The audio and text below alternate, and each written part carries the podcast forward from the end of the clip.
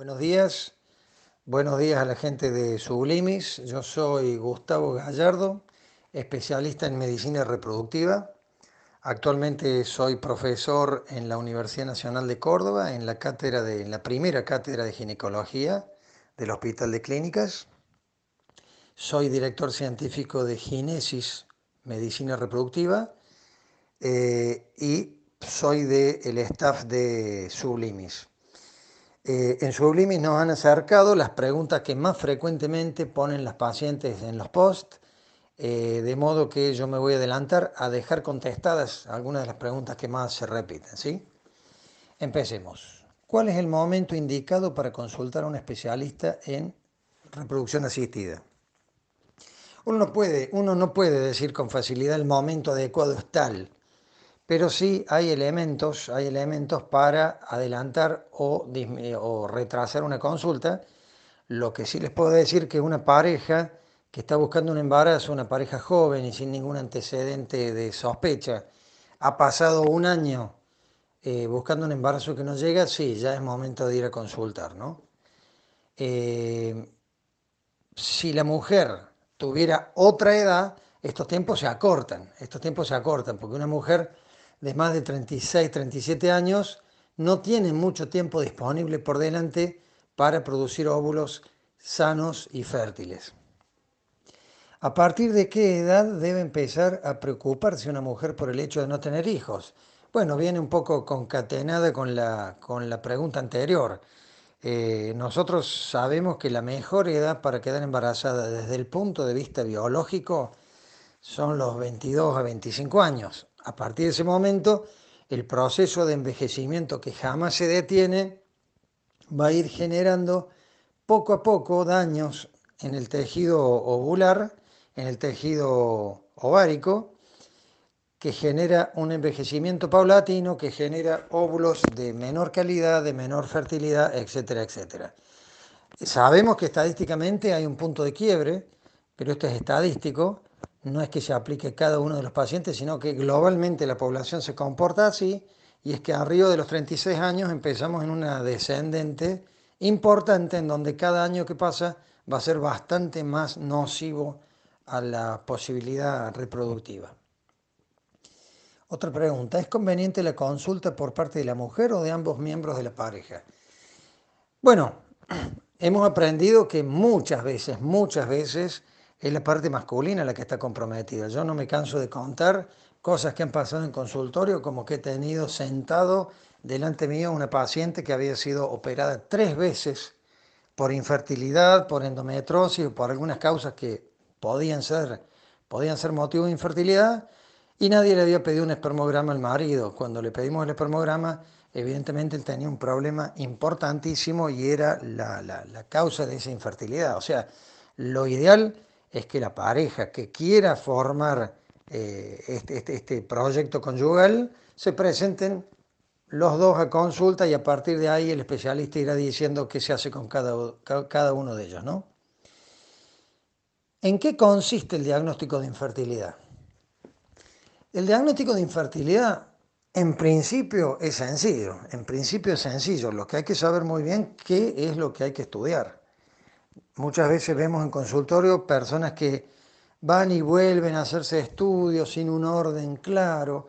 No, acá hay que saber exactamente el funcionamiento de ovario, el funcionamiento de testículo y el estado de las trompas de falopio para ver si ese conjunto de tres elementos y nada más que de tres elementos está funcionando como tiene que funcionar para llevar a cabo un, un embarazo. A partir de esa base, podemos encontrar muchas otras cosas, pero la base del estudio son esos tres elementos que acabo de eh, mencionar, que es estado de los ovarios y su capacidad ovulatoria, estado de eh, testicular y, y el estado del espermograma, y en qué condiciones se encuentra el útero y las trompas de falopio para que las dos gametas, óvulo y espermatozoide, puedan juntarse. Vamos a seguir con un grupito de preguntas. ¿Es verdad que los factores psicológicos pueden ser causa de fertilidad? Bueno, nosotros creemos que sí, pero las dudas son muchas. Es decir, ¿tengo problemas psicológicos y por eso no me embarazo? o me he dado cuenta que no me embarazo y eso me ha generado problemas psicológicos. Nosotros vemos eh, elementos que sí llaman poderosamente la atención como pacientes en las cuales no hay ningún diagnóstico, que pasa el tiempo y por el mismo motivo le ofrecemos un tratamiento, se hace una fertilización in vitro, por dar un ejemplo, y nace el primer hijo. Y a partir de ahí, no sabemos bien por qué, pero son muchos los casos en donde después de la primera fertilización in vitro, la paciente se embaraza de nuevo en forma espontánea y se vuelve a embarazar y viene al cabo de dos o tres hijos a pedir un, método anticonceptivo. Eso lo hemos visto mucho, ¿no? Es difícil relacionar con seguridad y con certeza eh, los problemas psicológicos con los problemas de infertilidad. Hay estudios bastante claros sobre eh, los nacimientos en tiempos de Segunda Guerra Mundial, donde evidentemente el estrés que se vivía era muy alto, sin embargo los nacimientos no descendieron eh, estadísticamente en esas épocas. Entonces es difícil de saber, sin embargo, en el fondo nosotros estamos convencidos que hay algunos elementos que tienen que ver.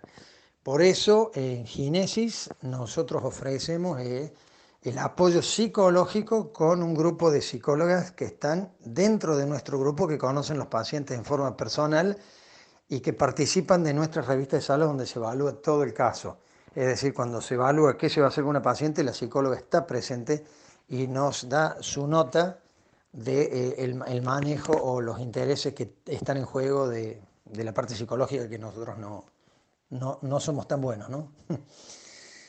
¿Es normal que a pesar de no encontrarse ninguna evidencia física no se logre embarazo? Sí, por supuesto. Hay, hay una entidad que se llama ESCA, ESCA, que quiere decir esterilidad sin causa aparente. Probablemente relacionado a lo que hablamos recién de, la, de los problemas psicológicos. Hay parejas en las cuales el, el semen, el espermograma está bien, útero y trompas están bien, están en perfecto estado de funcionamiento, la ovulación es comprobable y no tiene ninguna alteración endocrinológica que la pueda estar frenando, sin embargo, el embarazo no llega y el embarazo no llega. ¿Qué hacemos con esas pacientes? Por supuesto que son pacientes que van a pasar por consulta psicológica, si lo quieren, y si no, se le comienza a ofrecer los tratamientos más simples y van en, grado creciente a tratamientos un poco más complejos y un poco más complejos y un altísimo porcentaje de ellos consigue el embarazo a lo largo de este proceso. ¿no? Esterilidad sin causa aparente se llama el cuadro. ¿En qué momento podemos saber cuál es el tratamiento indicado en nuestro caso? Bueno, esta, pregunta viene de la mano con los tres estudios básicos que tenemos que hacer. Es decir, la paciente puede llegar manifestándonos antecedentes claros y evidentes, pruebas de que tiene una endometrosis, pruebas de que tiene una alteración endocrinológica que podemos eh, corregir. O bien, si no hay un cuadro evidente de inicio, nosotros pasamos al proceso de diagnóstico, que ya lo he mencionado en otros posts, que son espermograma, proceso de ovulación y estado de útero y trompas. Y a lo largo de ese proceso nos iremos dando cuenta, a lo largo de ese proceso nos iremos dando cuenta cuál es el tratamiento indicado para cada uno de los casos. Eh, normalmente, normalmente yo se lo menciono en consulta a los pacientes, después de este estudio yo les voy a decir cuál es la causa, que puede no existir, pero por lo menos decir no hay una causa clara, ¿sí? ¿Qué probabilidades tenemos de lograr un embarazo con los diferentes tratamientos posibles? Esta, esta pregunta es difícil de contestar porque nadie habla de un caso en particular, sino que hablamos, como decían los franceses, todos los casos confundidos, es decir, todos los casos que tuvimos de fertilización in vitro en nuestra clínica durante el año son evaluados y llegamos a un 38% de éxito en fertilización in vitro de pacientes que fueron la fertilización in vitro con óvulo propio. Eh, el porcentaje de éxito es muchísimo más elevado cuando es con óvulo donado, etcétera, etcétera. Pero poderle decir a una pareja, cosa que te lo preguntan siempre, ¿no? Poderle decir a una pareja, tu posibilidad personal es tanto, es difícil porque te diría, diría que es casi imposible, es casi imposible. Pero más o menos todos los casos confundidos, todos los casos juntos, podemos hablar que cuando se habla de ovodonación, eh, el porcentaje de éxito es de un 70%, eso es muy alto. Cuando se habla de fertilización in vitro con óvulo propio, estamos hablando de un 38% de éxito. Cuando se habla de inseminación intrauterina, estamos hablando de un 12 a un 15% de éxito. Continuando con el trabajo de responder las preguntas que más se repiten en el portal de Sublimis, eh, vamos a seguir con una pregunta que nos dice, nos, interroga sobre en qué consiste el espermograma. El espermograma es la prueba básica del estado reproductivo masculino. Básicamente, el espermograma consta de tres elementos, que son la concentración de semen por centímetro cúbico, la movilidad de los espermatozoides y la forma de los espermatozoides, ¿no? La forma. Desglosando cada uno de ellos, nosotros tenemos que saber que un conteo espermático de menos de 15 millones de espermatozoides por centímetro cúbico o mililitro, que es lo mismo, eh, es, un, es, un, semen que ya tiene dificultades para, eh, para generar un embarazo. En cuanto a la movilidad, muchas veces nos preguntan, ¿se mueven o no se mueven? No es solo eso, sino que también tenemos que tener en cuenta de qué forma se mueven. Creo que es fácil pensar y estar de acuerdo con que los evaluamos en cuatro tipos. Tipo A son los espermatozoides que van ligeros y en forma recta.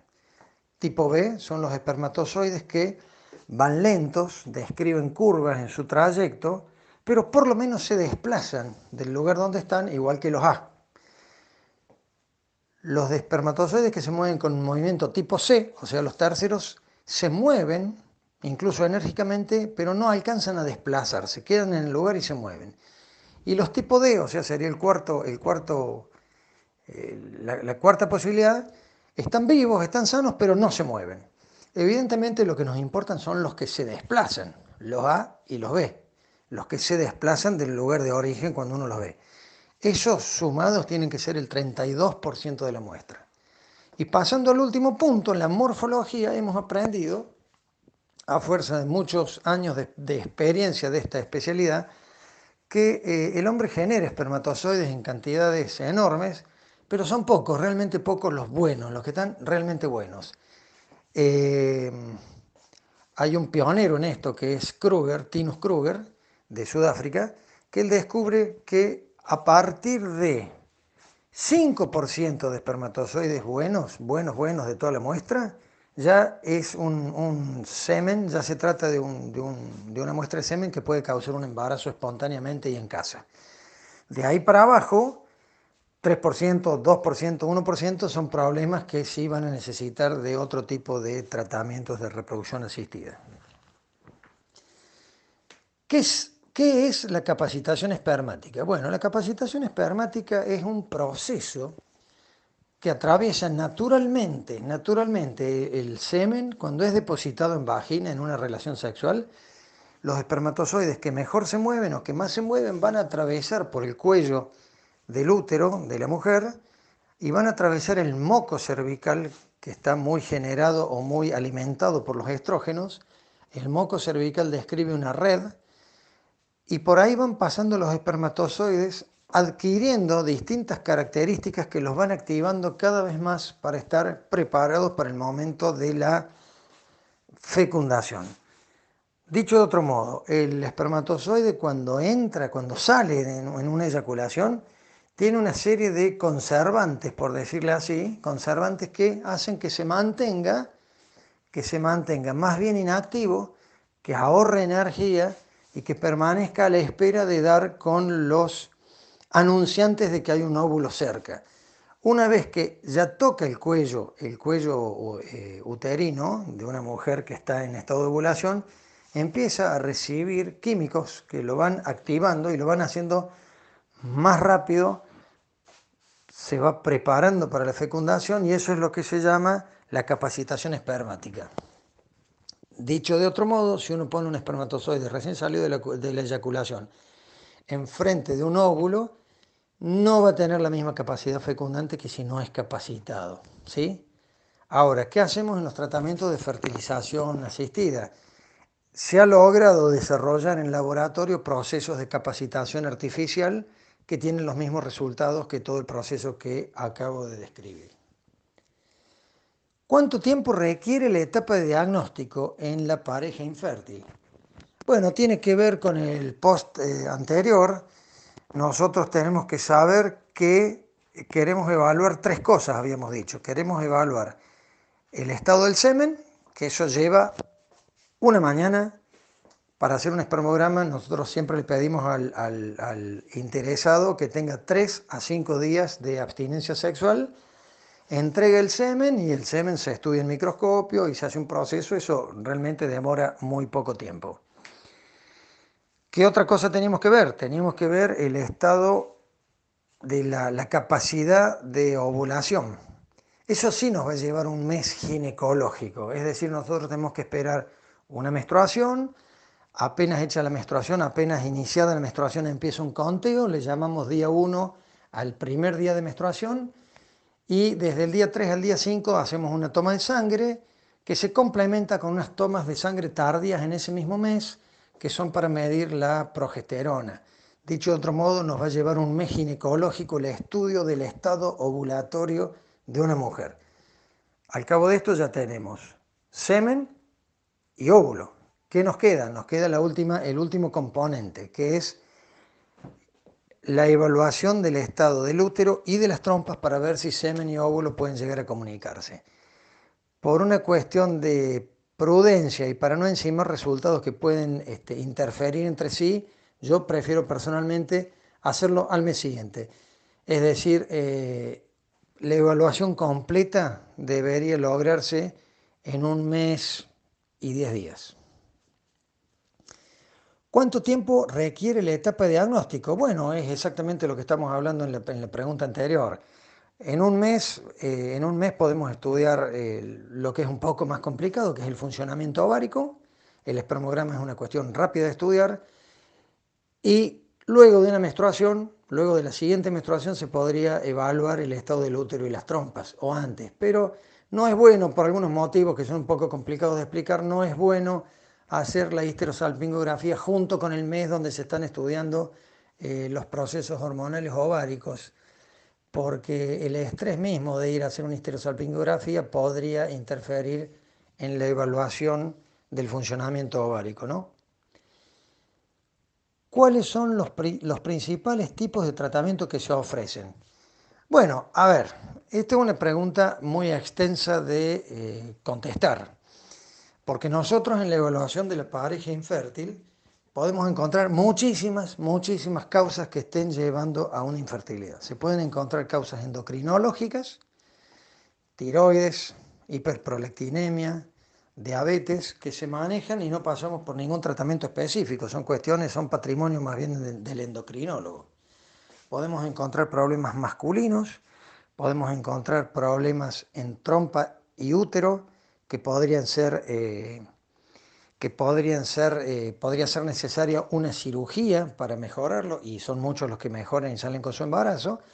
Y cuando ya hemos agotado todas las posibilidades extra a lo que es la medicina reproductiva, sí contamos con los tratamientos propios de la medicina reproductiva, que básicamente son la, inducción de la ovulación, la inseminación intrauterina y la fertilización in vitro, in vitro en sus dos tipos, o la ICSI o la fertilización in vitro clásica. Lo que sí tiene que quedar claro es que no se va directamente de entrada a los tratamientos específicos cuando seguramente hay algún otro componente que se, que se mejora con algún otro tipo de tratamiento eh, que son los que mencioné previamente. O sea, estaría bastante mal, estaría muy mal, de hecho que es frecuente verlo en la consulta, hacer una fertilización in vitro a una mujer que no ha sido evaluada en su funcionamiento tiroideo, o que no se sabe que tiene diabetes, o que tiene la, prolactina demasiado alta, o que tiene algún problema eh, inflamatorio en pelvis, trompas, endometrosis, que deberían ser solucionados previamente a un tratamiento. Hemos recibido otro grupito de preguntas. Vamos a empezar con ¿Los tratamientos de reproducción asistida son peligrosos o dolorosos? Eh, no, realmente el peligro que se corre es muy bajo, muy bajo. Con el tiempo eh, hemos aprendido a manejar mejor los tratamientos, las, las inducciones hormonales. Antes teníamos más, más casos de lo que se llama hiperestimulación ovárica. Hoy eso ya es una cosa, ya es una rareza tener un caso de hiperestimulación ovárica durante un tratamiento.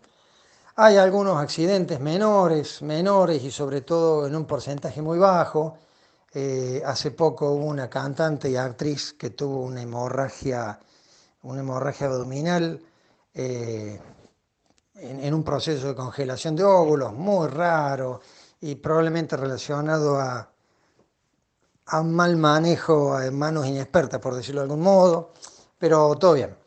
Eh, es, es realmente muy, muy, muy bajo el porcentaje de esas complicaciones. Dolores sí, Sí, hay pacientes que durante el proceso de estimulación se quejan. A ver, el proceso dura unos 12 días. A partir del día 10, 11, 12 se quejan de algún, alguna pesadez abdominal, de sentirse que están un poco descompuestas. Sí, eso tiene que ver con, con el proceso hormonal que están siguiendo, pero es algo bastante sobrellevable. Podría decir que no son ni dolorosos ni peligrosos los tratamientos, ¿no? ¿Estos tratamientos tienen alguna consecuencia sobre los bebés? Bueno, a ver, en el año 78, 1978, nace la primer bebé por fertilización in vitro, que es Louise Brown. Al día de hoy, Louise Brown ya fue madre en forma espontánea y no ha habido ningún problema. Quiero decir que hoy los hijos de la fertilización in vitro tienen de 40 años para abajo, ya han hecho la mitad de su vida eh, probable hay estudios muy bien hechos, muy bien diseñados sobre el desempeño de los hijos de fertilización in vitro en nivel primario, en nivel secundario, no tenemos ninguna diferencia eh, importante, ni siquiera no, no hay diferencias en los desempeños, así que deberíamos pensar que no. ¿Qué sucede a partir de un tratamiento sin resultado positivo? Bueno, un tratamiento que no ha dado resultado positivo, nosotros no podemos olvidar que entramos al tratamiento sabiendo que el porcentaje de éxito era, dependiendo del tipo de tratamiento, 38% para fertilización in vitro clásica, 70% para ovodón. Sin embargo, siempre, siempre estuvo presente la posibilidad de que esto pudiera fracasar. Si el estudio ha sido bien hecho, y no, no, no concibo que se haga un tratamiento de fertilización in vitro sin estudios previos muy bien hechos.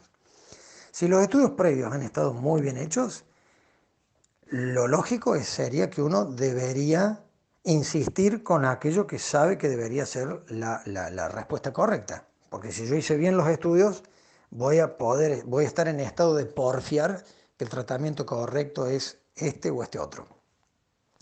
Ahora bien, una vez que enfrentamos los espermatozoides a los óvulos de una pareja en laboratorio, sí tenemos acceso a ver una cantidad de elementos nuevos que se van a poner en juego en el comportamiento entre óvulo y espermatozoide de una pareja definida. Es decir, cuántos fecundaron, sobre un total de cuántos óvulos, cuántos fecundaron, cuánto tiempo vivieron, se detuvieron todos el mismo día, no se detuvieron, eso nos va a dar este, un criterio diagnóstico adicional luego de pasar la primera fertilización in vitro.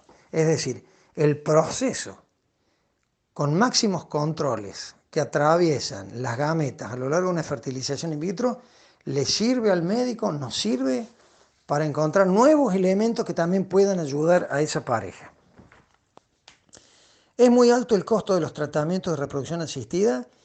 Bueno, nosotros siempre, siempre estos tratamientos han tenido fama de ser de alto costo. A partir del año 2015, si no me confundo, esto entra en el programa médico obligatorio en nuestras clínicas que estábamos acostumbrados a atender pocos pacientes, de golpe tuvimos atención masificada y eso abarató enormemente los costos. Hoy es una, hoy es una cuestión muy accesible.